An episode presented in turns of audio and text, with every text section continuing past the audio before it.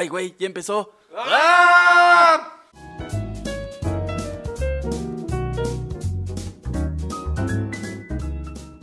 Hola, ¿qué tal? Sean bienvenidos al décimo episodio de Mi Arte Podcast. Así es, señores, llevamos 10 semanitas, 11 en realidad, porque hubo una, un pequeño percance con la policía, con la policía estatal. pues no, uno no puede salir a hacer fiestas en el COVID y pues no me habían comentado. De hecho, estoy grabando desde el Torito. cuéntanos, ¿qué, cuéntanos qué hay de cenar hoy. Pues hoy hay, hay, hay de cenar algo que se llama carne especial que lo especial es que no tiene carne. y lo especial es que te la bajan a tehuacanazos. sí. Pero bueno, esta este es, la magia del torito. Eh, de hecho, si llegamos a las 300 reproducciones de este video, pues Iván va a tener la monetización necesaria para irme a sacar con la multa de 52 pesos eh, pero, pues bueno, estudiamos artes y, no hay mucho de dónde, dónde sacar 52 pesos. Para mí es una, es una ganancia tremenda, ¿no? bueno, habrá opciones. Sacar a Gustavo del Torito o irme a chingar unos taquitos de cabeza. Pues veremos qué es lo que decide la moneda de 10 pesos y ya, ya este, decidiremos si, si lo dejamos ahí sus 72 horas reglamentarias o o vamos por eso. Pues ya llevo una semana, amigo, así que de hecho llevo cumpliendo, sí, una semana, porque pues desde el domingo pasado. Pues es que tú ya le agarraste cariño al torito, güey. Es que ya soy cliente y la verdad es que la carne especial cada vez se está volviendo más especial para mí. Pero bueno, ya, ya vamos en este décimo episodio, en esta segunda parte llena de intriga, en esta segunda parte que se llamará La decadencia de estudiar artes o un nombre así sensacionalista y poner así en el banner, seguramente usted está viendo algo que diga, no se tituló en gigante o algo así. Pero a quien acaban de escuchar aquí ahorita, a mi lado, es a un queridísimo amigo que hoy viene pues muy, muy bien trajeado, con un, con un sombrerillo, con unas, llegó con unas rosas y un puro, un buen puro en la boca. Eh, ¿De qué estás disfrazado, mi querido amigo Iván García? ¿Cómo estás? El día de hoy eh, me encuentro bastante bien y, y hoy decidí disfrazarme de un querido profesor conocido por todos, amado por muchos y menospreciado por toda la cultura mexicana, que es el profesor Girafales. Hoy, hoy decidí venirme muy ad hoc para el tema este, me costó un huevo conseguir el, sombrerito que, creo que solamente lo trae de adorno y, en pocas ocasiones se lo pone, pero ya me latió, ¿eh? me, gustó como para, para empezar a, vestirme un poquito hipster, un poquito ahí más formalón y este y con muchas ganas de invitarte una tacita de café. A ver, a ver, a ver si nos chingamos y ¿No será mucha molestia?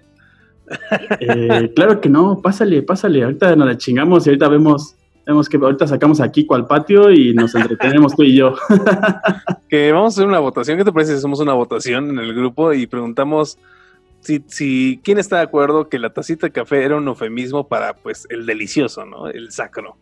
Claro, o sea, no, no, no me no me imagino otra manera en la que el profesor salga con una sonrisota de esa casa después de haber tomado un café. Sí, de Doña Florinda un café a las 3 de la tarde. No, no, Eso no se la creo. Y diario, no, no. Oye, pero, pero ¿qué, qué guante del profesor Girafal ese diario? O sea, ya pasó edad. No, es que eran hombres de su época. O sea, eh, eh, o sea yo, yo ahorita me desmayo al primero. es, que, es que es lo que te da haber estudiado en la normal de maestros. La verdad es que, pues por, por eso hay tantos problemas de sindicato, imagínate, te da esos poderes, güey. Sí, y no, y, que a, y que a las 3 de la tarde ya hubiera acabado tu día y ya podías irte a chingar a la hija de tu alumno. Uy, el sueño. no, bueno, el sueño para aquellos tiempos, la verdad es que aquí en Mi Arte Podcast no, no, no, no, no concebimos el, no ni, los recursos, ni el tiempo, ni nada. Pero bueno, este, cuéntanos tú, querido amigo. Bueno, primero que nada, al que acaban de escuchar, eh, en el Torito, disfrutando de su carne que no tiene carne, es mi querido amigo Gustavo Franco. El día de hoy viene disfrazado de... Eh, de un insecto, no, de... Viene muy silbador primero que nada. Viene muy, muy, este, muy, muy cantor, muy vivaracho, muy... Eh, trae, trae por ahí como muchos cuentos, muchos, muchos personajitos ahí atrás de él mientras viene bailando con, con sus instrumentos. Eh, cuéntanos, amigo, ¿de quién es disfrazado el día de hoy? Pues les voy a dar una pista rápida y les voy a decir que ¿quién es el que anda ahí? Pues sí, es Kikri, exactamente. Espero que cada, vez que ustedes se pregunten quién anda ahí, sea Kikri y no sea algún tipo de depravado o alguien de Hacienda o, los de Coppel, así que bueno, vengo del, del grillito cantor porque pues precisamente hoy vamos a hablar de los caminos de la vida, pero de un camino muy especial que tú y yo vivimos, que es el caminito de la escuela. Apurándose a llegar. Yo, yo, yo la verdad es que me identifico con la tortuga, que pues no, no va a llegar nunca, ¿no? No, no va a llegar a titularse, pero, pero bien chidos sus patines de Santa Claus, que le va a pedir a Santa Claus, ¿no? O sea, el, al capitalismo. Es una, es una oda al comunismo esa, esa película, esa película, esa canción. que deberían hacer película, claro. Debería ser película comunista. Oye, Marx, Marx debió haber actuado en esa película. que mira, hablando de esto, más que caminito, lo mío era travesía, güey. O sea, lo mío era cruzar dos estados para llegar a mi escuela. caminito de la escuela, pero es el de la serpiente, ¿no? sí, güey. O sea, apenas llegaba yo a mi clase de 7 y, ya prácticamente tenía que regresarme para alcanzar a llegar a mi casa. Y, para bañarme y vestirme. Para bañarme y vámonos de regreso. Para limpiar el uniforme. pues sí, es, este es, el tema del que vamos a hablar hoy. Eh, dejamos eh, varios años atrás los uniformes eh, verdes, los uniformes azules, los uniformes kaki de la secundaria, fuimos a la prepa, al bachillerato, llevando nuestra ropita. Y bueno, empezamos ahí a dar vestigios de lo que queríamos ser. Este, Iván, yo recuerdo un poco más bohemio, yo un poco sacado de un disco chafa del Elton John. Y, con, no, no, no, de, de Freddie Mercury. cada año, cada año era un disco diferente de Freddie Mercury, del que venía disfrazado de. O sea, esta, esta dinámica de disfrazarse, de disfrazarnos para cada episodio, no creo que nació aquí. Es una tradición de la prepa. Él ya lo llevaba como una tradición de disfrazarse cada año de un disco diferente de Freddie Mercury. Y, Iván también llevaba su tradición de una clase, una tribu urbana diferente. del poeta maldito, del fotógrafo. no, más, más bien, yo, yo de lo que me disfrazaba era de un disco diferente, de, las no, de un grupo diferente de las canciones de rock en tu idioma. Ah, Primero iba del Aragán, luego iba de Rodrigo. Y así, así, no me complicaba la vida. Yo, yo, mi Biblia era el rock, el rock en tu idioma. Ah, es que, qué delicioso el Aragán, ¿eh? Pero, fíjate, empezamos a, entrar a esta escuela con las ilusiones de las que hablábamos en el episodio pasado. Y bueno, nos enfrentamos a qué? Nos enfrentamos a la idea, y me gustaría que empezáramos por eso, a esta idea que nosotros plantamos de que las escuelas de arte no forman al artista per se que, está, que, que, pretenden formar. No sé si me explico. Que sueña ser, o, que sueña ser la, propia persona. Sí, o sea, pero por ejemplo, si o sea, no sé cómo salga la licenciatura en la FAT, ¿no? Pues, ¿qué será? ¿Licenciada en Artes Plásticas? Sí, de hecho, aunque hayas hecho grabado, aunque hayas hecho videoarte, aunque hayas hecho serigrafía, pintura, lo que hayas hecho, o sin ir, mientras hayas tenido tus créditos, sales como artista licenciado en artes visuales. Exacto, y no, y no, y no por ende eres ya un pintor.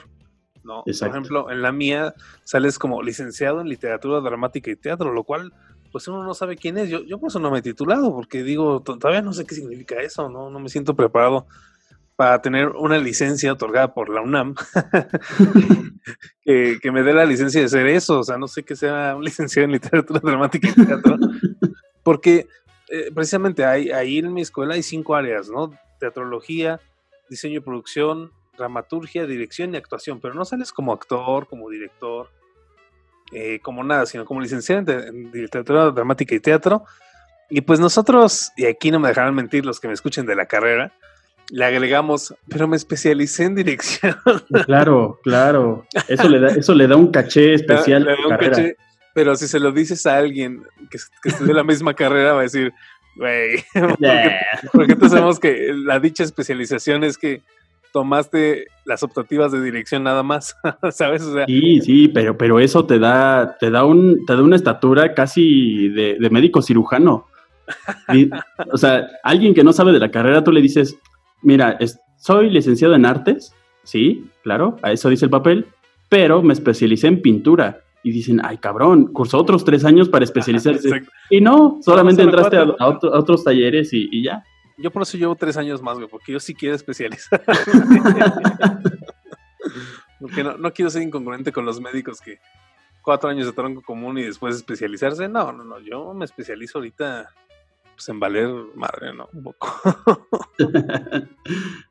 Pero, por ejemplo, a ver, tú, tú ¿cómo, cómo viste o, o, cuándo fue el primer momento en que sentiste pues la desilusión? La desilusión de, ok, esto no va a dar, esto no me va a ser pintor, esto no me va a ser escultor, o que lo hayas visto contigo o con alguien más, o sea, compañeros. Em, pues creo que justo como lo comentaba en el episodio anterior, cuando entro en los talleres me empiezo a dar cuenta de de todas estas cosas que, pues que realmente el, ser pintor o el ser este, de, tu propia rama o a la rama que te quieras dedicar va a depender más de, lo que tú vayas buscando dentro de la carrera que de lo que los profesores te vayan a enseñar, porque el profesor te va, te va a guiar y, y no digo que esté mal, pero él solamente te va a guiar a, en base a las con base en las en lo que él ha vivido y en, su propia experiencia dentro del arte. Entonces, si tu profesor es, eh, no sé, cubista, te va, a enseñar a pintar a partir de eso, claro, con, todas estas técnicas eh, más generales y más, este, un poco particulares, pero dentro de su rama. O sea, siempre te va a enseñar con un sesgo de, de la propia producción que trae él. Y que eso es un, gran peligro, ¿no? O sea, porque si, si caes en manos de cuatro maestros que durante los cuatro años te digan que tal cosa es basura. Sí, sí, eh. sales creyendo que es, que realmente eso es basura y no, no te das el permiso de experimentar en esas áreas. Sí, claro, o sea, por ejemplo, en, mi colegio, y, puedes verlo desde, como lo hablábamos en el episodio pasado, quién, quién funda o, quién está al, cargo o al tanto de esta, de esta escuela, de, esa institución, porque, o sea, por ejemplo, acá la, escuela que se sigue, y podrán decir muchos que no, que eso ya se superó, pues es la escuela de Stanislavski, ¿no? De esto, o sea, de, este primer este, encuentro al teatro, a la educación teatral per se. Claro, hay, muchos maestros que vienen y ahora lo contradicen, pero al final la, la discusión en el colegio se vuelve, ¿estás a favor o en contra? Sí. No, no, es, no, es como, es un autor más, no, o sea, todo brota de él y en parte históricamente sí, pero, pero se notan muy fuertes las posturas, ¿no? Y está desde el maestro que lo va a admirar y te va a enseñar todo a, raíz de su método hasta, hasta el maestro que, que llegas al, al segundo, tercer año. En mi carrera pasada en el tercer año, en el tercer año, todos los maestros que, que tienes en el tercer año te dicen, a ver, ¿qué es tal cosa? ¿Qué es tal cosa? y, siempre te dicen, estás equivocado, estás equivocado. Entonces, para mí el tercer año en la carrera es cuando todos te dicen, todo lo que aprendiste en dos años y estudiaste como loco, no es cierto. Yo te traigo la neta y es como, güey, bueno, yo no estudiaba, ¿Para qué me dan esos dos años? o sea, mis amigos que sí estudiaban, pues dijeron, güey, ¿yo para qué estudié? Y yo, uy, qué bien que no estudié nada. sí, no, y aparte, eso, eso que dices pues, es totalmente cierto. Y en, la carrera de artes pasa, pasa algo muy parecido. la enseñanza base siempre va a ser el, arte clásico. siempre, siempre se va a ver a estos grandes referentes como Leonardo, como Van Gogh, como todos estos grandes personajes. Y una vez que entras a los talleres, eh, siempre va a haber este cuestionamiento a las grandes figuras y, entonces dices como, ay verga, y ahora entonces a cuál güey le rezo. Porque ya, ya en las, en las, en los siguientes años se le da, se le da también mucha importancia a, justo a, las corrientes que están ahorita en boga, que son los ready-made, el, el eh, eh, o sea, todas estas posturas de arte contemporáneo que, también son muy atacadas dentro de la escuela y, o amadas o veneradas incluso dentro de la escuela. Y, siempre va a haber esta dualidad de, a qué a qué gremios me voy a me voy a padrinar. Pero aparte creo que se vuelve entrar un gremio de una, de una forma como sentirse en la orfandad eh, social o algo así. Porque creo, creo que en, primera, o sea, no sé, algo que sí pasaba en nuestras carreras, por, el, simple hecho de ser parte de la Universidad Nacional Autónoma de México, es la pluralidad, ¿no? O sea, la pluralidad que a veces es buena y a veces es muy mala. O sea, lo que decíamos de, había gente que nunca había agarrado un pincel en su vida y se metía a artes plásticas, o gente que nunca había, y esto sí es real, nunca había ido a una obra de teatro en su vida y se metió a estudiar teatro. O sea, y, creo que dentro de ese, de, dentro de eso también entran las pretensiones, ¿no? O sea, ¿quién no entró a la carrera de teatro creyendo que, iba a estar en novelas o en cine o que de eso lo iba a lanzar a Hollywood, ¿no? Entonces, como, sí. o sea, para nada es esto que buscas y, creo que ahí es una de las grandes trampas de todas las escuelas. No son realmente claras y uno en su, en su torpe adolescencia cree que ahí va a encontrar la fama. Y creo que tanto tú como yo entendemos que la fama per se no tendría que ser un medio y no un fin, porque si no estás en el punto más alejado de la fama, ¿no? En el que vas a, en el que podrías estar sería caer en una escuela de artes. Sí, y lo que comentamos también en el otro episodio, que, o sea, si buscas la fama o si buscas pertenecer a estos gremios que, que, se, que se abrazan a la fama, pues no está en la escuela, está, está realmente en, las reuniones y en, y en, y en hacer eh, esta cosa tan importante que creo que tampoco se nos enseña en las escuelas, que es un gran error también, el, las relaciones públicas. O sea, si, si no hay relaciones públicas y si no sabes venderte y si no sabes vender lo que haces, es muy difícil también eh, pertenecer a estos gremios de fama. Había una clase en mi, en mi escuela que se llama Administración y Difusión Teatral. Yo con quien la tomé, pues, o sea, la tomé tantito y me salí porque no estábamos viendo nada que yo por el trabajo no supiera y aparte era, era de hueva. Y he escuchado que hay otras materias muy buenas, o sea, otros profesores que dan esa materia muy bien, pero debería haber una que fuera como, ¿cómo lidiar con el SAT? ¿Qué onda? ¿Qué, hubo, con los impuestos? Güey, es que, es que eso es... Básico. Eso, sería básico para el artista, güey. O sea, cuando, cuando me di de alta, no sabes cuánto sufrí y sigo sufriendo porque no entiendo. O sea, he tenido que irle entendiendo, ¿no? Pero imagínate que hubiera esa, esa, clase nunca hubiera faltado, te lo juro que si hubiera. Sí. O, igual y sí, porque aparte, eh, una gran realidad es que uno es pendejo. O sea, uno, cuando, uno cuando está ahí es, es, un, es un hecho y derecho palurdo. y, y, créeme que aunque existiera, la mayoría de las personas no le tomaría la importancia que, que, realmente tiene el, el, saber cómo se maneja el sistema afuera y, que vas a tener que, meterte sí o sí. En, mi escuela había una clase, bueno, ahí creo todavía, espero, que se llamaba costos y presupuestos. Y, entre otras cosas, ahí nos enseñaban un poquito, ahí una embarrada mínima de cómo, cómo medio se manejaba el SAT, pero, o sea, realmente lo único que te decía el profesor es que ustedes tienen la ventaja de darse de alta como pago en especie. Pero el pago en especie es, si vendiste, no sé, cinco cuadros, en lugar de darle el porcentaje del treinta y tantos por ciento que nos toca a nosotros los artistas, dar al, SAT, eh, das de, cada cinco cuadros vas a pintar otros dos de esa misma serie y se los vas a regalar a Hacienda. Y, entonces ya te salvas de pagar, pero pues tienes que chingarle más, tienes que, tienes que pintar más y tienes que hacer más cosas. Que a fin de cuentas es un gasto, ¿no? En material. Sí.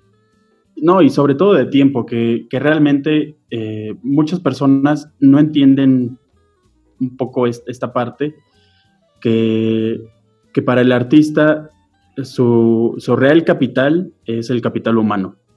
O sea, no, no va a haber un, gasto tan grande en materiales ni en, ni en cosas, a menos que seas exquisito y quieras un rojo indio que proviene del polvo de oro. Sí. o sea, a menos que, hagas esos gastos este, tan grandes para tu producción, eh, la obra sale relativamente barata, pero realmente lo, lo que inviertes en ti, ¿no? Es, el tiempo, es el tiempo lo que le estás invirtiendo. un cuadro te va a llevar un mes sí. y, ese cuadro tiene que, tiene que hacerte pagar al SAT la luz, el agua, el gas, la comida, tu pareja, tu pareja, este, las suscripciones a OnlyFans. ah, sí, claro, el Netflix también. El, Disney Plus que ya va a llegar, ese sí se tiene que pagar. Ajá. Todavía el SAT quiere que le pague. Oye, pues tengo compromisos, carnal. el lunes sin falta, carnal. Pero, o sea, y hay, un gran problema en, eso, en, ver cómo. En, ver cómo la escuela, los alumnos, todo se conforma, pero vamos a dejar esta preguntita un poco al aire, porque vamos a entrar ya a un comercial. Y una, una pregunta de reflexión en lo que estamos en el comercial que, la gente haga su quinela, ¿quién tiene más la culpa? ¿La escuela o el estudiante en la escuela? Uy, se las dejo de tarea. Vámonos a los comerciales. Nueve de cada diez estrellas de Hollywood usan jabón. Tenga usted un cutis como ella, suave y terso. Embellezcase diariamente con jabón intensamente perfumado. Ya se vende en México a precio popular. ¿Sabes qué me gustaría tomar ahora? ¿Qué? Un buen tarro de cerveza de barril. Te lo voy a servir. En efecto, ya hay genuina cerveza de barril embotellada. Para que usted disfrute el placer de la cerveza en su máxima plenitud de sabor. Bueno, ya regresamos de estos pequeños cortes comerciales que, que siguen siendo los mismos, claro. O sea, no, si, si no hay varo para sacar a este güey del, torito, pues menos, menos va a haber varo para, para nuevos comerciales y, tiempo, pues también, ¿cómo vamos a grabar otro comercial si este cabrón está en, la, en el torito? podríamos, podríamos, grabar uno eh, promocionando la carne sin carne. Ese, ese, ese podría ser un buen comercial y creo que vendería bastante y todas las cárceles municipales, estatales y federales, yo creo que nos pagarían buen varo por, por promocionar su carne sin carne, que por lo que me dices está al punto, en, al dente. No, güey, se la vendemos a Bárbara de Regil, güey. Como proteína. Sí, y a los vegetarianos. Oye, la carne especial que no tiene carne y te la compran, ¿eh? Sí, a Nada más le pones una K de kosher y le dices que es sin gluten y ya. Y ya, o sea, ahí ya corren.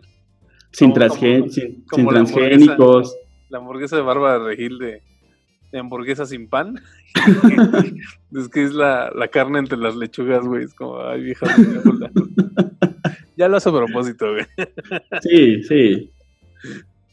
Pero, bueno, tratando de resolver esta pregunta, vamos a poner, ¿qué te parece si pongamos dos ejemplos y la gente vaya sacando sus conclusiones para pues no sentir que estamos adoctrinándolos como las, las, escuelas. Yo pondré un ejemplo de la escuela per se y ¿qué te parece si tú pones uno de los, de los alumnos, va? Nel. Bueno. no, échale, échale. bueno, chicos, ya se acabó el programa. Muchas gracias. no, miren, eh, vamos, a ver nosotros. Em, por ejemplo, la escuela, los planes de estudio son demasiado raros. O sea, te quieren formar o, o tú pretendes formarte como un artista en cuatro años, o sea, que, en cuatro años tú tengas una licencia casi casi como esta de Kronk de los memes de licencia para hacer arte, O sea, así, de, así de chunda va a ser. Eh, licenciado en literatura dramática y teatro. Y dices, bueno, eso ya justifica porque nadie sabe qué es eso. Pero. Se los puedo vender como lo que sea. Exacto, exacto, güey. O sea, puede ser desde Botarga del Six Blacks hasta, hasta Alex Lora, presidente de la nación. o sea, puede ser cualquier cosa. Pero una de las cosas más importantes es, que el plan de estudios no está hecho justo para que seas un actor, para que seas un director. Y voy a hablar más del caso de los actores porque es más evidente. Fíjate, como actor, en el segundo año, si tú quieres estudiar, irte para actuación, tienes que escoger dos optativas de, de área, ¿no? Que pueden ser las cinco que mencioné antes. Y normalmente los de actuación y los de dirección escogen dirección y actuación como las dos, ¿no? O sea, a mí me pasó eso. Pero tú crees que alguien que quiera aprender a actuar lo va a hacer en un grupo de 30, con en un grupo de 30 personas con cuatro horas a la semana, porque son clases de dos horas, son dos clases de dos horas a la semana. Es como, güey, o sea, ni siquiera actúas tú siempre, ¿no? Vas a ver los ejercicios de tus compañeros, igual de dirección, o sea, voy a hablar más desde actuación, pero también en dirección pasa. Creo que los que mejor tienen la, vida en teatro son los dramaturgos y los de teatrología, que, implica, y eso no tanto, ¿no? Pero que implica estar sentado en la investigación, estar, que es un trabajo un poco más interior, un poco más, este, sí, hacia, hacia uno mismo que, que exterior o que de entrenamiento. Porque también tienes expresión corporal si quieres ser actor, ¿Y cómo vas a tener la, expresión corporal de un actor así cañón? O sea, a menos que seas un genio y que ya hayas tenido otras cosas. Este. ¿Cómo la vas a tener con cuatro horas igual a la semana? O sea, es, imposible, ¿no? Cuatro horas a la semana en las cuales después mal comes, mal duermes y mal todo. Y, los ejercicios se vuelven. O sea, y creo que el gran problema de las escuelas y, y, y cómo me mengúa el arte en ellas, es que al final, y eso me pasaba a mí, o sea, al final entregas porque, porque hay que entregar y tienes que sacar un 10, o tienes que sacar un 8, o el 6 mínimo, ¿no? Sí. Pero, empiezas a hacer trabajos maletones, o sea, de, ay, ok, quiere esto, ¿no? Y ni siquiera inviertes un grado de creatividad o un grado, un grado de espíritu o de, o de interés, o sea, deja tú todo eso, de interés en, las materias. Por ejemplo, nuestra, nuestra carrera en, el plan de estudios cojea de historias, güey. O sea, de materias de historia. Llevas dos clases de historia por semestre, güey. Y curiosamente, todos los maestros de historia de esa facultad creen que su clase, así la de ellos, es la más importante. Entonces dejan trabajos a lo desgraciado, trabajos que obviamente serían dignos de una materia de letras, y, mientras tú quieres ser la gran estrella de actuación, pero no puedes ensayar porque tienes la clase de historia y tienes. Entonces te vuelves un experto en nada, ¿no? Y, creo que terminas con muchas. Em, creo que terminas con más inquietudes gracias a este plan, ¿no? O sea, y tienes maestros que llegan y te dicen, ¿cuántos instrumentos tocas? ¿Sabes parte de manos? Y tú como, profe, tengo, tengo, tengo dos ensayos para la próxima semana. No sabía que tenía que cantar, bailar, brincar, ¿no? Porque es lo mínimo que debe hacer un actor, pero ¿cuándo? Y ni siquiera está en el programa de manos, no sé, música, de canto sí hay, pero ya, ya, ya entenderás canto con 30 personas, ¿no? Sí. O sea, no, y, y, te dicen, eh, necesitas cantar y bailar, y es como, profe, apenas si sé hablar. O sea, apenas, y, corridito, me aviento como 30 segundos y, ustedes lo notan en este podcast. hay, momentos en los que es como, mm, ah, eh, mm", y porque son habilidades que tienes que desarrollar eh, aparte, aparte de la escuela, que, no te lo va a dar. Y con la práctica que la escuela no te lo da. Exacto. Y, que también lo que dices, eh, el, el, tener esa, esa clase a la dos horas a la semana, cuatro horas a la semana, pues es imposible. Y más si, el, si la persona pues no tiene el interés o el tiempo de, hacerlo todo lo que resta del, día o de la semana, de estar ensayando esas clases y de estarlas repasando, sino se queda solamente con sus cuatro horas y, y ya, y punto. porque también no hay, no hay las, las instalaciones como para que él lo haga en casa o que lo haga en un espacio aparte de la escuela. Va a tener su espacio de cuatro horas y es todo lo que tiene en la semana. Y, exacto, y entonces, eh, no, creas UNAM que te estoy tirando, ¿eh? porque sí, sí quiero mi título, pero, pero ¿cómo, cómo la UNAM, o sea, como ente así mágico, unipersonal, eh, o sea, la UNAM no titularía a un doctor que no distingue entre una tos y una gripe, ¿no? O, que, o un médico que no se sepa los huesos del cuerpo, o que no sepa agarrar un bisturí. No, o sea, jamás en la vida. Pero acá, acá nos atrevemos a, decirnos, me especialicé en actuación cuando cualquier actor de otro tipo de escuelas o de la escuela de la vida nos da la vuelta, ¿no? O sea, a mí me pasó, güey. O sea, a mí me pasó que lo que, lo mucho o poco que yo sé de, actuación de clown, no lo aprendí en la escuela. Tuve mi primer acercamiento, eso sí, en la escuela, lo cual agradeceré siempre, que es, que es lo que te digo, en esta pluralidad, pero también se vuelve algo que no puedes al final tener tan claro. Y, y, eso creo que para eso me sirvió a mí la escuela, me dio pinceladas de todo. ¿no? Ahora sé que existe tal, sé que existe tal, tal, tal, tal. ¿Me especializo en una? No, ¿no? Pero sé que existen. Y, ah, o sea, no te puedo decir que la escuela sea del todo mal, o sea, me dio muchos referentes. Y me dio mucha bibliografía que cuando algún día la necesite, sé que iré a leerla. Sí, eh, la UNAM, eh, igual, no, no crean que, le tiramos esta casa eh, que, pues, que nos acogió y que nos dio todas estas bases pero eh, yo tuve un maestro de foto, Víctor Monroy, que para, por lo menos para mí, él y, su adjunta este, Brenda, son como los mejores profesores de foto en, la escuela de artes.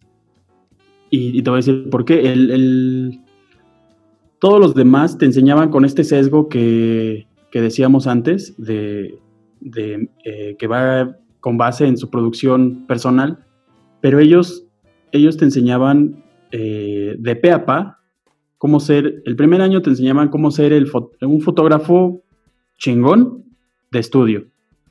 O sea, con lo que aprendías en el primer año ya te podías poner tu estudio de, de se toman fotos infantiles, se toman fotos para título, se toman este, o sea, todas estas fotos y, y, con las carencias que, propias que te da la UNAM, que, que, no es porque no quiera, realmente es porque no las hay y, te, dan, la, UNAM te da pues todo lo que, lo que tiene a, a su alcance. Y él nos decía, eh, para esto se utiliza una lámpara tal que tiene estas especificaciones, pero nosotros vamos a usar esta que es para iluminación de jardín. O sea, eh, lámparas que te cuestan, eh, no sé, 90, 100 pesos. Y, lo sé porque yo mismo me armé mi kit en, la escuela de, esas lámparas, justo porque no había la instalación y entonces todos mis ejercicios los hacía yo en casa o los hacía en, otros espacios, ya con equipo propio. Y él lo que nos decía era eso, el, la UNAM o nosotros les vamos a enseñar a hacer fotos profesionales con basura. Para que cuando ustedes lleguen y, tengan contacto con el material que es el, que es el debido, van a saber hacer fotos con mucha más creatividad que los que, fueron egresados sabiendo usar eh, la lámpara específica para, tal foto. Y eso es cierto, eh, hasta cierto punto eso es, eso, eso siento que es una gran herramienta que, que te da la UNAM el, sacar este sentimiento mexicano de hay una gotera, no hay pedo, ahorita le ponemos una, cubeta, dos botellas de Pepsi y jala. y, así, y así trabajábamos la foto. La foto se trabajaba con iluminación de jardín, con focos de casa, con, eh, no sé, un efectito con un cartón de leche, este, hacíamos los rebotes con papel aluminio. O, con unicel, ¿no? con uniceles, con, con, todas estas cosas que, que, las encuentras en tu casa como, como clasecita de Art Attack, así, así eran nuestras clases de foto. Y tiene mucha razón, ya cuando llegas a, este mundo profesional, si no está el, rebotador este, específico que te da los tonos de iluminación, dices, no hay pedo, mira, tráeme dos, dos este, pliegos de caple, tráeme un rollito de papel aluminio y ahorita sacamos las pinches fotos. Uy, clásico. Sí, ¿no? Y, y, te da esta versatilidad para poder sacar un trabajo adelante, aunque no haya los recursos. Y que aparte, o sea, tu, maestro seguramente decía, y al ataque, y sonaba el tema de la que, que, también esa es la gran mentira para todos los de nuestra generación, ¿eh? No, no, necesitas, no necesitas talento para ser un gran artista. es como, no, banda, sí necesitas un poquito. Eso y un buen de disciplina, ¿no? Pero, pero sí, claro, o sea, y, y la UNAM, o sea, había, había clases de cine y TV donde la UNAM tenía unas cámaras, pues pinchurrientas, pero podías operarlas y todo, sí, claro. Y, y tenías la, opción de, actuar. Y también, o sea, había maestros que, que este va a ser el puente para pasar a los alumnos, ya sean malos, buenos o como los queramos considerar. Pero, por ejemplo, había una maestra, Natalia Traven, que, que es una maestra muy polémica. Pero bueno, o sea, cada quien habla como le fue en la feria. A mí la verdad es que me fue bien porque esta maestra llegaba y te decía, ustedes van a tener que aprender a trabajar como se, se, trabaja en la vida laboral. Y modestia aparte, ya llevaba yo dos años en la vida laboral. Entonces, a mí me fue muy fácil apegarme a lo que ella pedía. Y claro, yo, yo estuve como asistente de dirección en una clase que se llama TICA, que es Taller de Integración para la Creación Artística, que es en pocas palabras, formar una obra de teatro en el tercer año. ¿no? Entonces, Pero con nombre rimbombante. Ah, claro. con nombre rimbombante, el cual pasa a unas, a unas siglas todas estúpidas. ¿Qué tienes, tica? ¿No? Es como, pues mejor no se hubieran, hubieran puesto obra 1 o algo así. Sí, no, no sabes si tienes clase o tienes una rara enfermedad del sur del país. exacto, tengo tica. lo siento mucho. No, pero, Ve al doctor. Creo que hay una campaña para acabar con los mosquitos que transmiten eso. El tica, haz que huya. No, y, esta maestra, o sea, pero entiendo que luego esta maestra te llegaba y te, y te con, con la voz, podría decir, casi gritándote, te decía, no, tienes que hacer tal cosa y tal cosa.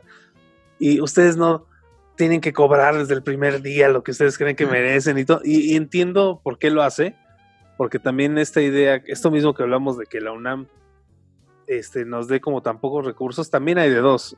O te achicopalas de, ay, soy un pobrecito artista emergente que nada más le dieron aluminio, necesito una cámara de 100 mil pesos, ¿sabes? O cosas así. O, dices, cámara, me la rifo, ¿no? Que yo creo que ahí es donde también hay un poco de, de artista y de creativo ahí. Pero entonces entonces, en las últimas generaciones en las que he conocido, o sea, y digo de los últimos dos años de esa, de esa materia, a mi generación, o sea, se lo tomó como reto y se lo tomó como no les gustó y a uno sí les gustó y ya sabes. Pero acá la nueva generación se lo tomó como, no, güey, yo ya soy profesional, o sea, yo ya soy un actor y todo, y era como, y, me tocó colaborar con varios de ellos en, en cosillas y se ponían peor que los actores chidos, ¿sabes? O sea, que se ponían como de, oye, ¿cuánto vamos a cobrar? Y es como, ¿qué? o sea, o sea, no estoy diciendo que no se te va a pagar, pero, o sea, literal, los actores con muchos más años de trayectoria y todo, primero se interesaron, bla, bla. Hace, hace poco tuvimos una experiencia, no tiene nada, para que una carpeta de un trabajo le hablamos a alguien que es, creo, egresado, apenas egresado del colegio, y le dijimos, oye, nos interesa invitarte para algo.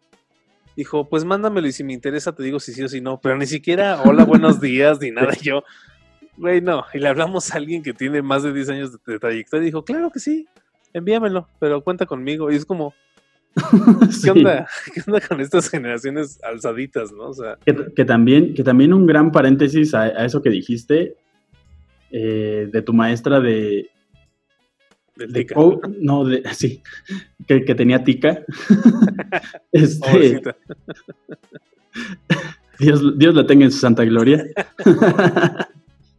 Eh, que te dicen, cobra lo que, lo que realmente vales, pero jamás te dicen cuánto vales, güey. Y entonces tú dices, a huevo, yo valgo 5 mil pesos. Y entonces sales al mundo y les dices, yo valgo 5 mil pesos. Y, tú en tu mundo pendejo de, adolescente todavía dices, no mames, 5 mil pesos, con eso vivo 7 meses. Sí. Y, entonces ya cuando entras al mundo y ves que al de al lado le están pagando 40 mil pesos, dices, ah, puta madre. No, esa es, la, historia bonita, pero o luego llegas y les dices, en tu ingenuidad, que tu trabajo tal vez pueda valer más, le dices 5 mil pesos, dicen, ay, es que esto era pro bono, era para darte a conocer. Nosotros íbamos a dar un poquito de promoción y aplausos. Uy, mis favoritos. Aplausos, mmm, saben muy bien con pan tostado. sí, exacto. Y, creo que también está en los alumnos, ¿no? O sea, ¿tú, ¿tú qué podrías decir con respecto a eso de los alumnos de, de este debate de quién tiene más la culpa, la escuela o el alumno? Yo creo que realmente la culpa no es ni de la universidad ni, ni del plan. Tendrán mucho que ver, pero realmente la culpa de, de no salir completamente preparado, siempre va a ser del alumno. Como, como lo comentaba en el otro episodio, si no tienes unas metas claras de qué es lo que quieres y, a dónde vas, el plan de estudios te va a dirigir hacia donde él quiere.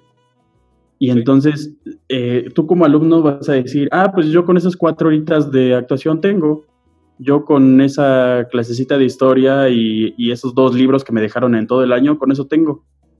Y, realmente la, culpa siempre va a ser del alumno, que no, que no va a tener esa preocupación por buscar otras cosas. Yo, yo te ponía ese ejemplo de, fotografía. Me tocó con muchos de mi generación que, la mayoría se esperaba a, tener los espacios en, en, la UNAM para tomar sus fotografías y hacer sus ejercicios y muchos ni siquiera lo realizaban justo por eso, porque éramos, no sé, 30 alumnos en cada grupo y, no había los espacios suficientes para, para que tuvieras un espacio para ti solo, por lo menos una hora o dos horas, que era lo que te llevaba ni siquiera hacer el ejercicio, montar toda la faramaya para, para empezar a hacerlo. Y, y la mayoría se esperaba eso y ni siquiera los hacían. Entonces, nosotros como opción era, nos juntamos 10 y vámonos a una casa y ahí la hacemos y, y entre todos compramos nuestros rebotadores, entre todos compramos los flash, entre todos compramos las lámparas de jardín y, hacemos los ejercicios y empezamos a experimentar y a ver realmente qué, cuáles son nuestras preocupaciones dentro de la fotografía y dentro de lo que buscamos hacer en la fotografía. Y, es que, ay, es que esto de los alumnos, pues sí, tienes, tienes toda la razón y tienes, o sea, en esta cosa que dices que te van, te va moldeando, o sea, yo, yo no entiendo a mis compañeros y, también, o sea, yo sí tengo que confesar que no fui de los alumnos más brillantes. O sea, porque eh, confesiones grandes, pues yo sí barqué las historias. O sea, me, refiero a, barquear con los maestros menos exigentes, porque el, primer y gran y estúpido error que cometí y que todos cometemos en el segundo año de la carrera es, voy a meter de los nueve materias, los nueve más estrictos de toda. Voy a exigirme el 100 del 100.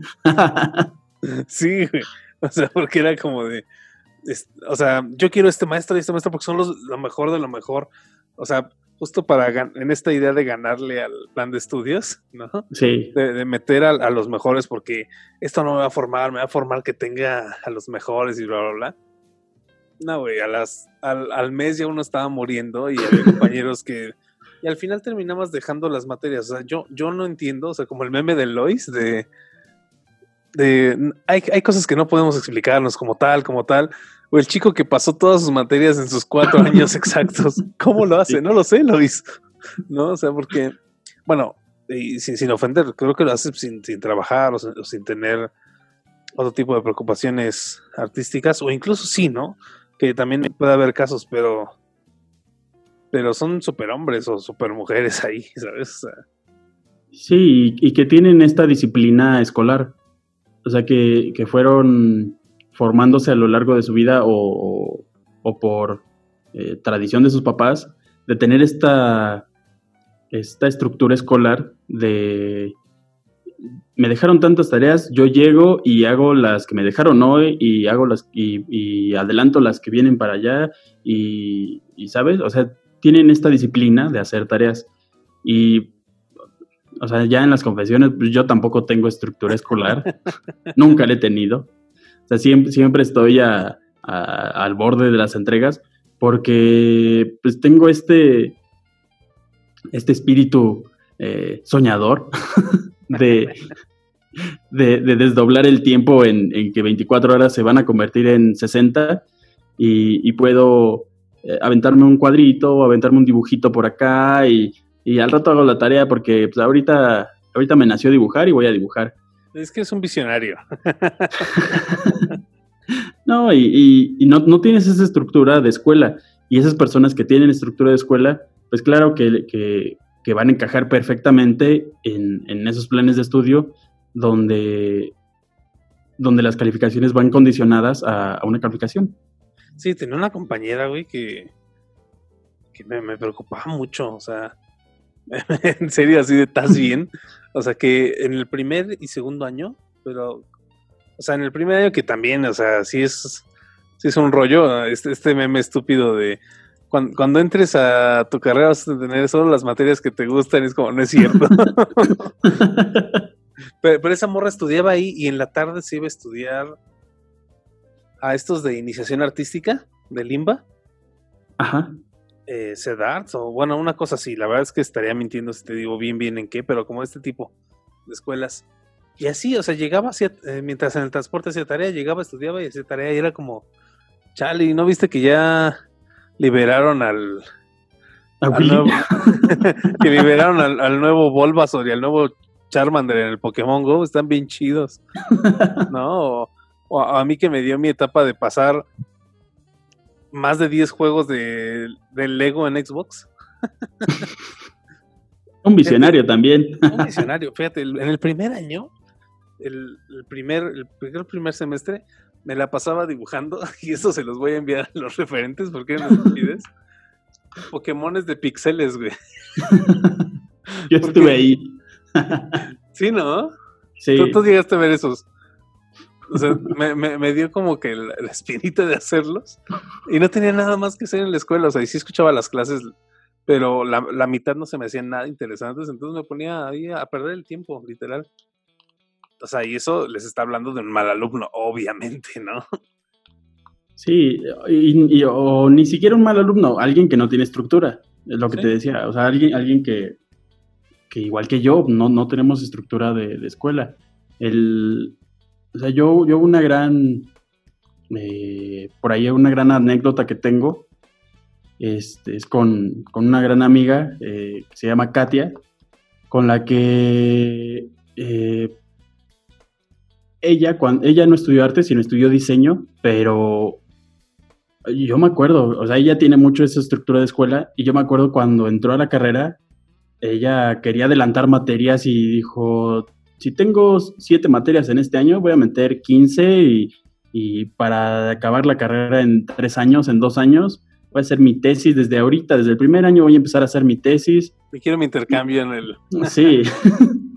y, y después, el, pues las cosas se fueron dando y, ella y yo nos asociamos para crear una empresa que tenemos ahorita de diseño y producción y, y la, empresa empezó a demandar tanto que ya la escuela pasaba un segundo término hasta un tercer término y, sus tareas las hacía yo, las hacía ella, las hacíamos juntos y porque si, si necesitábamos hacer chamba, yo le decía, ¿sabes qué? te dejaron dibujos, échamelos, yo los hago y me los aviento en putiza y ya te libera espacio para hacer chamba. Y entonces, pues ella dejó de, ponerle un poco de atención a su escuela, pero, pero las tablas que le fue dando la, propia empresa en cuanto a diseño, pues fueron enormes, porque ella se, dio cuenta en, desde su segundo año los tiempos y, las exigencias que te pide el mundo laboral que, la escuela no te, lo, no te lo pide. O sea, la escuela te va a pedir lo básico, lo que decías, tareas que, ya en el mundo laboral dices, ay, yo hacía esta mamada en, dos semanas y ahorita la tengo que entregar en 20 minutos. Y, así pasa tanto en su carrera como en la nuestra. O sea, eh, para preparar una obra de teatro a ti te daban, no sé, quiero pensar que una semana, un mes o incluso un semestre para, preparar una, una, obra de teatro para presentarla como proyecto final. Y ya en la vida real, sabes que una obra de teatro hay que prepararla rapidito porque, porque si no, te ganan el espacio, te ganan la convocatoria, te ganan eh, los espacios principales para presentarla y para tenerla lista. Entonces, los tiempos son muy rápidos. Sí, y, eso al final de cuentas no negarás que es una falta un poco ética a, la escuela, ¿no? O sea, o sea, porque al final de cuentas hacían las tareas de otro y todo, y la escuela te diría, entonces, ¿qué conocimiento estás adquiriendo? Pero creo que al mismo tiempo hay esa traba, ¿no? De, sí. Del, conocimiento eh, que te quiere la escuela, pero que a la vez traba este conocimiento de artistas, ¿no? O sea, tanto, tanto ese de la praxis como el de, o sea, en, desde el inicio de los tiempos del, arte o, del, de los, de los talleres de arte y eso, pues siempre hemos crecido nosotros con la figura de el maestro y su gran aprendiz, ¿no? Incluso en las, en las escuelas pasa, o sea, ¿no? El maestro y su adjunto. Sí, sí. Porque, porque creo que el arte, al ser tan, tan personal, tan de esa manera, yo creo que que justo implica una educación personal, una educación que no se puede dar en un aula de 30 personas. O sea, sí puedes tomar un tallerín y echar el cotorreo, pero si te quieres dedicar completamente a esto, pues es muy raro, ¿no? Es muy raro y es muy... Es muy... No sé, eh, muy interesante cómo... Si, si te agarras de un maestro, aprendes mucho más que te agarres de 100 maestros en clases de 30. ¿no? O sea, yo, yo, yo siempre he tratado de entender eso y, de muchos maestros yo me decía como el pupilo, ¿sabes? O sea, sí, sí era el alumno de 30, pero me metía más y trataba de, de preguntar más y de... Y de llevar tu manzanita y de... Sí, sí, que, sí. Pintarte enfrente. De chupamedias, no, no, no, pero, pero sí, sí llegaba con dudas auténticas de la vida, ¿no? O era como de, oye, oiga, profe, ¿puedo ir a ver, ensayar su obra que está montando? Cosas así que es que ese es un consejo que yo le daría a la gente, güey, que quiere, por ejemplo, estudiar teatro. O sea, vayan, o que esté estudiando, lo vayan y díganle a sus maestros, quiero ayudarla, así, así sea mover el cable 3, porque empiezas a foguear lo que es el teatro y así te puedes dar cuenta si lo quieres o no.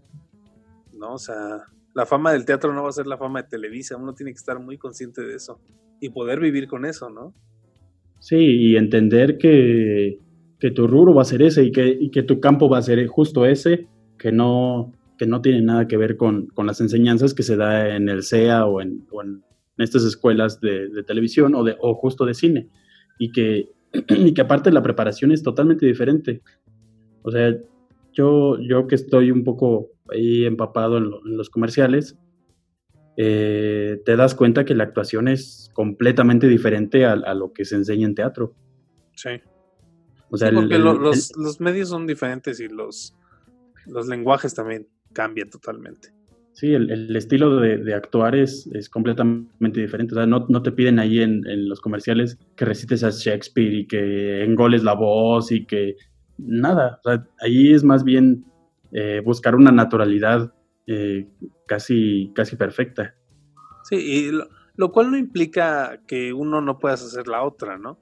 Pero pero sí está el mito en las escuelas de no, es que eso es bajo. Aquí lo que se hace es el arte con A mayúscula. Y, en esta A mayúscula estamos viendo, aquí el productor nos está haciendo una seña que creo que parece una medio, obscena.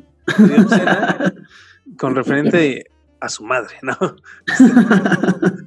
Nos está haciendo una pequeña C mayúscula, eh, la cual es unos comerciales. Entonces vamos a estos comerciales para dar el veredicto final. ¿Usted debería o no estudiar artes? ¿Usted debería o no salirse de su escuela? Totalmente en vivo.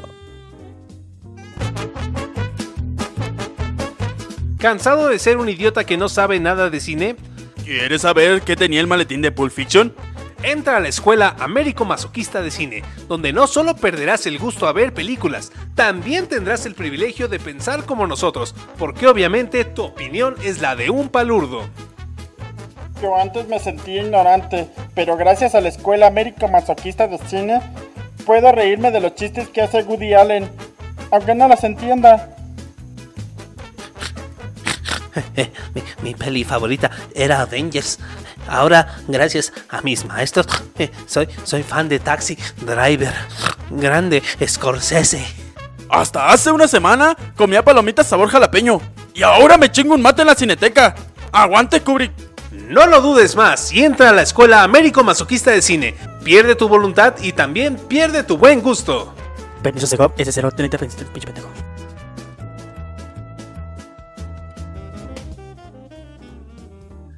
Y bueno, ya volvimos de estos comerciales. La verdad es que esta escuela usted se tiene que inscribir. Es la única escuela que vale la pena. Es la es el Colegio Américo Masoquista de Cine. Es la única escuela que vale la pena. Ahí sí usted va a poder entender lo que es el cine, poder tener las opiniones de alguien más vertidas en su mente para que usted pues no se desgaste opinando. Usted tenga la fortuna de que piensen por usted. Entonces, váyase a, a esa escuela, es la única que sirve. Y pensando. mejor aún, mejor aún, en tres meses. O sea, no va a tener que invertirle cuatro años a, su escuela. No, no, no. Ni tesis. Ahí usted paga una cuota adicional y se titula. Se titula y avalado por la CEP. y, hablando de recomendaciones chidas, vamos a, a, esta pregunta del rival más débil. Eh, lo vamos a hacer con mucho suspenso. Y aquí viene. Y suenan los tamborcitos. por 50 mil dólares. Ajá, sí le respondo. y tu paso, banca. ¿Usted recomendaría, Iván, tú recomendarías estudiar en la escuela que tú estudiaste? Sí, Banco. no, sí, claro. Incorrecto. Siguiente pregunta. no, claro, claro que recomiendo estudiar eh, en la escuela de artes porque lo que te decía, te da, te da estas grandes bases que creo que en, ninguna de las otras escuelas o, bueno, es, bueno quitaría un poquito por ahí eh, las escuelas de Limba, porque creo que también ellos tienen esta, preparación igual que la UNAM, que serían las, dos grandes escuelas de, artes. Creo que, sí es importante estudiar en esas escuelas porque te da esas grandes bases, te da lo que decías, te da esta pluralidad de pensamiento y esta pluralidad de conocimientos que te podrán servir como datos domingueros o te podrán servir como unas grandes bases para a partir de ahí partir tu carrera como artista y tu investigación personal y, lo que buscas tú como artista para empezar desde ese punto a buscar lo que a ti te interesa y a, tener hambre por tu carrera. Porque la escuela jamás te va a dar todo. Así te dediques eh, a medicina, a arquitectura, a contaduría, a lo que sea. Eh, la escuela jamás te va a dar todo lo que buscas, pero tú como alumno creo que es muy importante que sí busques justo tus necesidades y lo que necesitas para tu vida artística. Y, aparte, el acogerte a estos maestros, el, ir bajo, bajo el cobijo de estos grandes personajes, que claro que la UNAM los tiene. La UNAM, si algo tiene, son, son grandes maestros que, que a pesar de que tengan este sesgo, te van a enseñar una infinidad de cosas. O sea, yo yo guardo con mucho cariño a, muchos maestros del ENAP, a, eh, a Dufo, al, maestro eh, Víctor Monroy, al maestro René, a Ulises, a Casanova, a todos, al maestro Luis Argudín, que si usted no es artista, si usted no, no se dedica a nada del arte o si se dedica al arte, cualquier persona, vaya y acérquese a las clases del maestro Argudín, son increíbles. Y, no porque, porque te vaya a enseñar algo de arte como, como tal, sino sus pláticas son más filosóficas y es, es entrar a un, a un gran monólogo que creo que si, si él abrió un podcast nos parte el hocico en tres patadas. Y este, y este, pero son, son clases, incluso él, sus clases creo que son más o menos igual que el promedio, como de 30 alumnos, pero él desde la primera clase dice, vénganse los que quieren, si quieren traerse a su abuelita, si quieren traerse al, al tío, a quien sea, que quiere escuchar esta clase, tráiganselos y aquí, y aquí empezamos la discusión. Y, y sí, al final de- del, del periodo, sus clases llegan a ser de 100, de 120 alumnos, o sea, ni siquiera cabemos en el salón, porque son cosas muy interesantes las que él platica y una vida artística que, que es muy completa la, la de este profesor y, y que, y que creo que a, a muchas personas le servirían dentro y fuera del, del ámbito de- del arte. Entonces, si ya, ya un poquito para concluir, creo que mi gran consejo es que tú como alumno te exijas más, busques más y, te adentres al, mundo del arte desde un poquito desde tu trinchera, sí, pero siempre con la mente abierta a toda esta pluralidad de pensamientos y de, estructuras que te va a ofrecer la UNAM. Sí, o sea, al, al final la pluralidad de la UNAM eh, va a ayudar mucho y creo que, o sea, yo agregando para estas conclusiones, o sea, uno, uno como alumno también tiene que tener la, la suficiente entereza, que luego no se tiene por la edad o por la falta de experiencia. Pero Sí. bueno, si conocen a alguien que se sienta perdido, recomiéndele este podcast y que nos envíe sus dudas en el grupo de Mi Arte Podcast y ahí las podemos responder o podemos hacer una tercera parte o mil partes, ¿no? Pero, pero, o sea, creo que también, sí, claro, o sea, si a mí me preguntaras si yo recomiendo mi carrera, sí, sí la recomendaría porque quiero que la UNAM me titule. no, mira, hace- Principalmente eso. Sí, claro. Hace, hace tres años no lo recomendaría para nada y diría que era una farsa y todo. Y bla, bla, bla, bla, porque soy un chamaco resentido. que ya estaba, que ya se sentía un culo por estar trabajando y ya tener sus propias cosas y estar ganando dinerito y así, ya sabes. Ya era un O sea, artistita hecho y derecho. Sí, la cima del éxito, güey. Pero, pero, o sea, creo que la misma cima del éxito me hizo humilde. Que mi mayor atributo como persona, como este ser excepcional que soy, es la humildad. Es humildad. Yo, yo soy humilde de haber enseñado al momento de yo estar aprendiendo. no, o sea, yo, yo creo que, o sea, por ejemplo, muchas cosas de las que vi en el último año, o sea, en el último año fue donde abrí más mi mente, estaba más receptivo y cosas que uno como, como eh, nuevo talento, como nuevo, como alumno con toda la, la juventud del mundo dice, no, eso ya lo sé, o yo soy, yo voy a hacer el antiteatro, ¿no? O la antipintura, o el performance. Yo nunca fui de performance, ¿no? Pero también tengo muchos compañeros que hicieron eso de, yo voy a revolucionar, no sé qué, no sé qué. Y, y me topé con tres clases en las que dije, ah, ese señor que se murió hace 200 años piensa igual que yo, ¿no? Sí, Oh. claro. O el tratado de ese señor de hace casi 100 años. Es lo mismo que estoy pensando y quejándome yo. Órale. lo, lo cual, en el momento en que lo leí, me sirvió mucho porque no me sentía. Me, dejé de sentir único, excepcional y solo para decir, ok, entonces sí es, sí- sí es una manera. O sea, o sea, en vez de sentirme agobiado por no ser único, me sentí apapachado de no ser el único y de saber que hay un camino a través de esa, de esa rama de pensamiento, que esa rama de pensamiento pues me la dio una pluralidad de ver qué sí quería y qué no quería en ese colegio, ¿no? O sea, al final de cuentas, eso sí te lo da el colegio, ¿no? Y, que un, y que un gran punto muy importante es que entiendan desde el primer momento que no hay nada nuevo bajo el sol, ¿eh?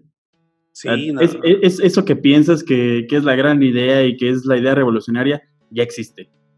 El Sí. punto es que la conozcas y conozcas todas las demás para que a partir de eso digas, ah, pues es esta, si la mezclas con un poquito de esto, pues te puede dar otra cosita medio diferente, pero, pero no, no va a ser totalmente radical, pero va, va a llevar tu, tu huella y tu propio camino. Y yo agregaría que, que esta cosa de, de hacer el primero en algo se vuelve al final, más que de valor, se vuelve anecdótico, ¿no? O sea, yo, yo tengo un par de experiencias ahí de haber sido el primero haciendo ciertas cosas de clown, por ejemplo, en UNAM o algo así. Y que pues al final, o sea, ya ahorita con los años dices, ah, qué bonito, pero no, no vas y lo presumes como en el primer año que te diste cuenta que era, que era lo primerítimo, lo primero que se hacía, ¿no?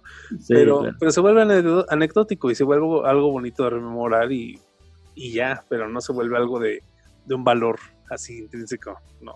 no. No en el mundo real, ¿no? Sí, claro. Entonces, yo sí, sí le recomendaría a la gente que fuera, siempre y cuando que supiera a qué va.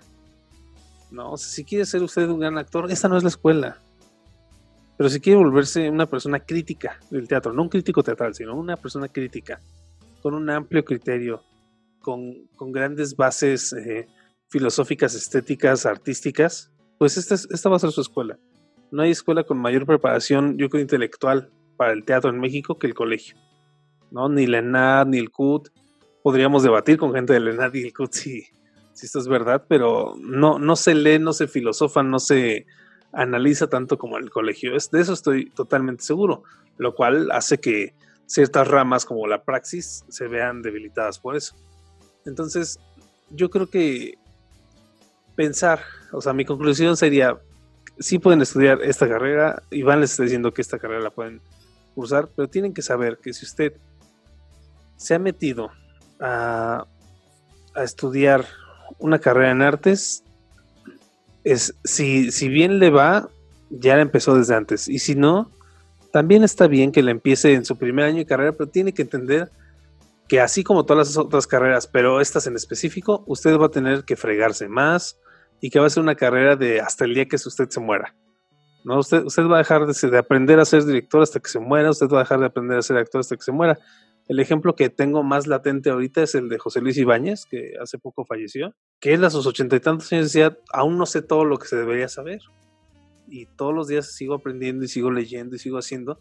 O sea, un señor que inauguró el teatro musical aquí en México, ¿no? Un señor que es una, que aunque no les guste a unos o unos incluso lo ensalcen más, es un pilar importante dentro del teatro en México y del teatro musical ni se diga pero era un señor, o sea, dentro, y era un catedrático del UNAM que, que siempre vio por el, saber más, ¿no? Y grandes maestros, para no quedarme con la cosquillita de, pronunciarlos, yo podría decir que Horacio, Horacio Almada, eh, Rafael Pimentel, mmm, Madeleine Sierra, que la tuve el escaso año, el escaso primer año, pero con, ella fue la que me enseñó el clown. Y pues bueno, yo, yo a Traven le aprendí mucho y a muchos otros maestros, ¿no? Entonces, ay, al gran maestro Fernando Martínez Monroy, de hecho aquí va a ser un comercial nada pagado, así como, Iván dijo, vayan a las clases de este, este otro maestro, yo les invito. De hecho, el, maestro Fernando tiene un canal de YouTube que se llama Fernando Martínez Monroy y da clases en línea en YouTube totalmente gratis de análisis dramático, de las cuales me atrevo a decir que nosotros dos somos fans, ¿no? que, las hemos escuchado y nos encantan. Porque aparte tiene este tinte del otro profesor que les comentaba, que, o sea, yo sé nada de teatro. Y aún así, este, tomando sus clases, entendí muchas cosas de, teatro. O sea, las, las, clases que da él son tanto para los que se quieren especializar un poquito más, como para los que no tenemos ni idea de, de cómo va el teatro y, lo hace muy ameno y te da, te da esta parte de, incluso enseñanzas de vida a partir del teatro, que siento que es muy importante para, la enseñanza, como, como enseñarte no solo eh, el teatro per se, sino, sino cómo, cómo, esto, ¿no? cómo esto se va a aplicar a la vida eh, cotidiana. Sí, y, y, bueno, esas serían nuestras conclusiones. Y al final vuelve a ser lo mismo estudien con conciencia, tengan una conciencia. Em, si quieren pertenecer a una masa está bien, pero primero sean conscientes de qué masa quieren pertenecer, ¿no? esa, sería nuestra conclusión. Eh, sería el final de la segunda parte de las... Y, también, y también otra cosa, usted pensará, ¿por qué estos güeyes nos están hablando solamente de la escuela de teatro y por qué estos güeyes solamente nos hablan de pintura? Si yo estudio, si yo planeo estudiar música o planeo estudiar literatura. Esto se los decimos porque, pues, como ustedes ya saben, nosotros estudiamos estas dos carreras y es única y exclusivamente de lo que sabemos. Claro. Pero eh, eh, el plan de, de esta serie de, de, de anecdotarios y de, y de cuentitos cortos acerca de nuestras carreras, pues es un poco también la invitación a estas otras disciplinas, porque vamos a tener invitados que nos van a hablar desde sus escuelas y desde sus disciplinas, cómo es estudiar en una escuela de música, cómo es estudiar en una escuela de, de letras, cómo es estudiar eh, en una escuela de, de fotografía externa de la UNAM, cómo es estudiar en, en estas escuelas del Esmeralda o del ENAT, y, y para que ustedes se vayan empapando y para que ustedes vayan, vayan viendo todas estas posturas de las otras carreras y que, y que entiendan un poco cómo se maneja realmente la escuela y cómo se maneja fuera de la escuela. hacemos esta invitación pública. De hecho, eh, si usted está escuchando, arrobe a la persona que quiera que venga o incluso a defender la carrera, porque mucha gente seguramente va a decir que le tiramos mucho hate y, y que, y que se vuelva esto, defiende tu carrera. Y es más, a, cualquiera que venga de otra escuela, se la vamos a investigar su escuela y vamos a jugar abogados del diablo. pero, pero sí, eh, esta, esta, esta sección de, de estudiar artes aquí en Mi Arte Podcast. Eh, va a ser una sección abierta a quien quiera venir, a quien quiera, a quien se solicite o a quien ustedes, a quien ustedes, mis amigos meones, vayan a escoger. Nominen a quien quieran que debata sobre estas, estas escuelas. Y bueno, hemos llegado así al final de este décimo episodio. Eh, aquí no acaba la temporada. Eh, lamentamos que si usted creía que aquí se iba a acabar la temporada, pues no faltan unos cuantos episodios más para que acabe la primera temporada, para darle paso a la segunda o al fin de este proyecto. Todo dependerá de si esos 53 pesos me los gasté en mi orden de tacos o si fui a sacar a Gustavo Franco del Torito. Exactamente. Entonces, eh, ya de hecho aquí el celador me está diciendo que por favor ya corte transmisión. Entonces, Que, que ya la llamada de reglamentaria ya duró mucho. que la visita conyugal ya se tiene que acabar. Entonces, ¿en dónde nos pueden seguir aquí en Mi Arte Podcast, querido Iván García? Nos pueden seguir primero en YouTube, en donde están justo en este momento, en Shambhala Producciones. Tiene su sección de Mi Arte Podcast o en el buscador pueden poner Mi Arte Podcast en YouTube y automáticamente salimos. No se olviden de dar me gusta, campanita y todas esas jaladas que a nosotros nos da varo para sacar a Gustavo Franco del Por Torito. favor, por favor, ayúdenme. Está muy frío aquí. El celador como que ya le está haciendo ojitos, estoy viendo por la cámara de la webcam que ya... Ah, caray, le está acariciando el hombro. Ese no es el productor. Entonces el, el que te hacía señas era el celador, no era el productor. A, a Fedo, cámate por favor. Creo que el señor va a pagar su fianza en este momento. Ah, sí, claro. Bueno, tal vez, depende. Lo sabrán en el próximo episodio.